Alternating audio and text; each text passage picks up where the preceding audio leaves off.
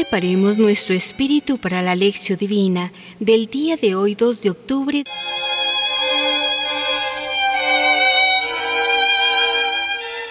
Hoy la Iglesia celebra la memoria obligatoria de los ángeles guardianes. Recordemos que estamos en el tiempo ordinario. La lectura de hoy será de San Mateo, capítulo 18, versos del 1 al 5 y el 10.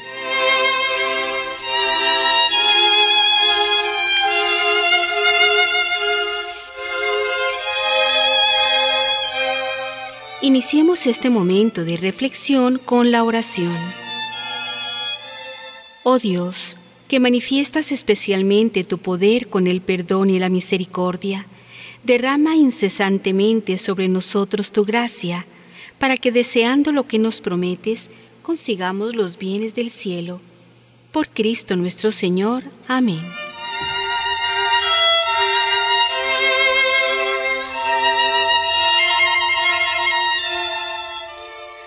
Lectura del Santo Evangelio. En aquel momento se acercaron a Jesús los discípulos y le dijeron, ¿Quién es pues el mayor en el reino de los cielos? Él llamó a un niño, le puso en medio de ellos y dijo, Yo os aseguro, si no cambiáis y os hacéis como los niños, no entraréis en el reino de los cielos. Así pues, quien se humille como este niño, ese es el mayor en el reino de los cielos. Y el que reciba a un niño como este en mi nombre, a mí me recibe guardaos de menospreciar a uno de estos pequeños, porque yo os digo que sus ángeles en los cielos ven continuamente el rostro de mi Padre que está en los cielos. Palabra de Dios.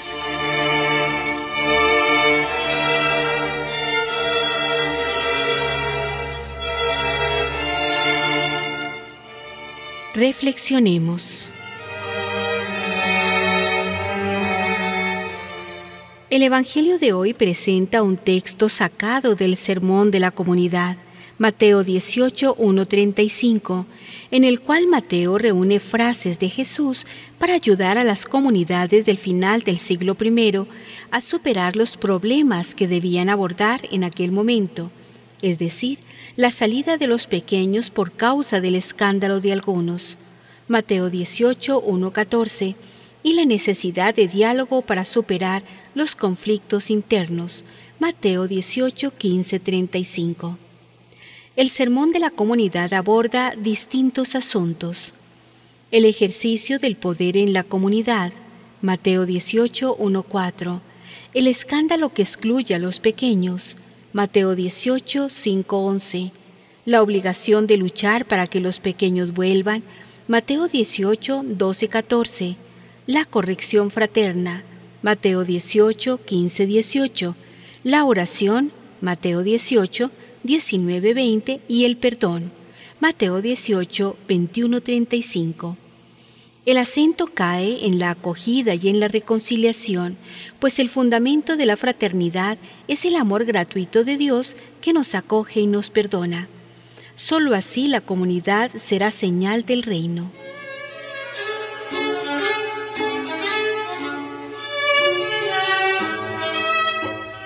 En el Evangelio de hoy vamos a meditar sobre la acogida que hay que dar a los pequeños. La expresión los pequeños no se refiere solo a los niños, sino a las personas sin importancia en la sociedad, inclusive a los niños. Jesús pide que los pequeños estén en el centro de las preocupaciones de la comunidad, pues el Padre quiere que ni uno solo de estos pequeños se pierda. Mateo 18:14 Mateo 18.1. La pregunta de los discípulos que evoca la enseñanza de Jesús.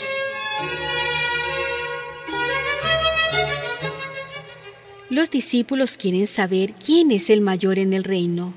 El mero hecho de preguntar indica que no han entendido bien el mensaje de Jesús. La respuesta de Jesús, es decir, todo el sermón de la comunidad es para que se entienda que entre los seguidores y las seguidoras de Jesús tiene que primar el espíritu de servicio, de entrega, de perdón, de reconciliación y de amor gratuito sin buscar el propio interés.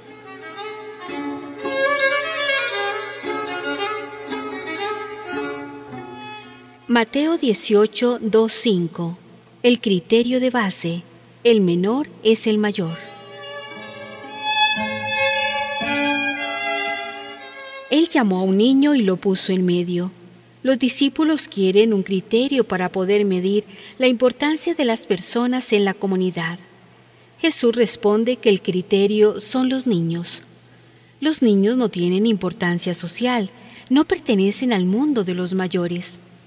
Los discípulos, en vez de crecer por encima o hacia el centro, deben crecer hacia abajo y hacia la periferia.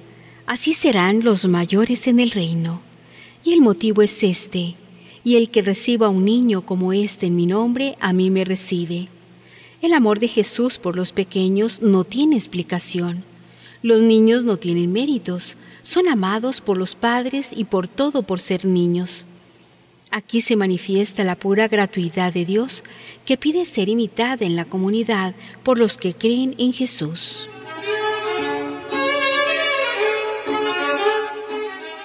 Mateo 18, 6, 9 no escandalizar a los pequeños.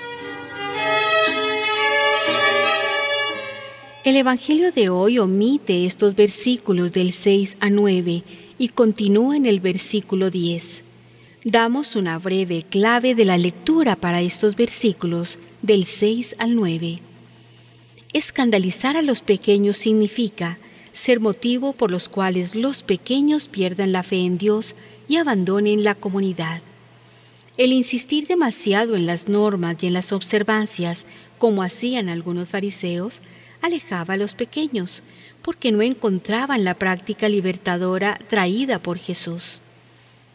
Ante esto, Mateo guarda unas frases bien fuertes de Jesús, como aquella de la piedra de molino agarrada al cuello, o la otra, ay de aquel que fuera causa de escándalo, señal de que en aquel tiempo los pequeños no se identificaban con la comunidad y buscaban otros refugios. Y hoy, cada año en Brasil, casi un millón de personas abandonan las iglesias históricas y emigran hacia las iglesias pentecostales. ¿Y qué decir de nuestro país? Y son los pobres los que las transitan. Si se van es porque los pobres, los pequeños, no se sienten a gusto en nuestra casa. ¿Cuál es el motivo? Para evitar este escándalo, Jesús manda cortar la mano o el pie y arrancar el ojo. Estas afirmaciones de Jesús no pueden tomarse al pie de la letra. Significan que hay que ser muy exigente en combatir el escándalo que aleja a los pequeños. No podemos permitir de ninguna forma que los pequeños se sientan marginados en nuestra comunidad, pues en este caso la comunidad dejaría de ser señal del reino de Dios. No sería de Jesucristo, no sería cristiana.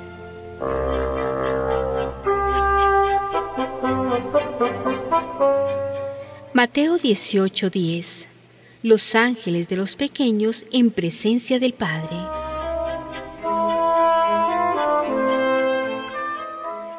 Guardaos de menospreciar a uno de estos pequeños porque yo os digo que sus ángeles en los cielos ven continuamente el rostro de mi Padre que está en los cielos.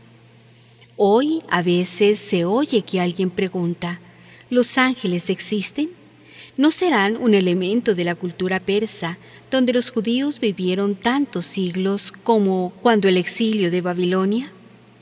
Pero no es esto el quid de la cuestión, no es la cuestión principal. En la Biblia, el ángel tiene otro significado. Hay textos en que se habla del ángel de Yahvé o del ángel de Dios, y de repente se habla de Dios. Se cambia de uno por el otro. Génesis 18, 1, 2, 9, 10, 13 y 16. Jueces 13, 3, 18. La palabra ángel se deriva de la palabra griega ángelos, la cual significa mensajero. La palabra correspondiente en hebreo, malak, también tiene el mismo significado.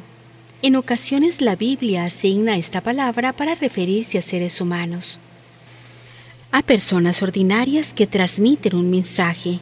Job 1.14, Lucas 7.24, 9.52.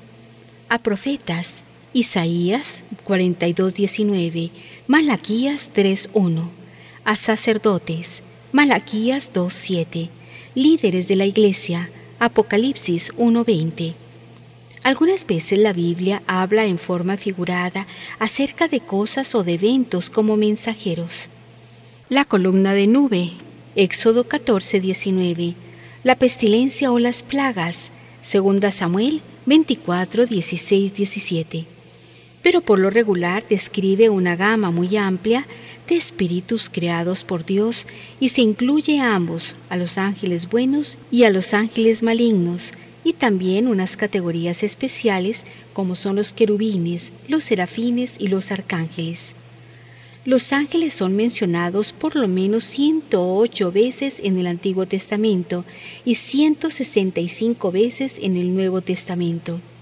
Así que en las escrituras existe amplia información que nos permite establecer un buen fundamento para nuestro conocimiento de los seres angélicos.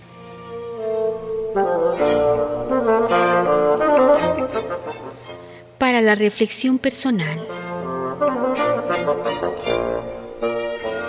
¿Los pequeños son acogidos en nuestras comunidades?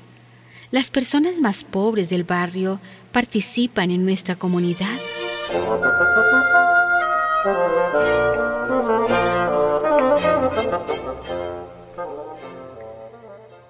Concluyamos ese momento de reflexión con la oración final. Porque tú, Señor, has formado mis riñones, me has tejido en el vientre de mi madre. Te doy gracias por tantas maravillas. Prodigio soy, prodigio de tus obras. Salmo 139, 13, 14.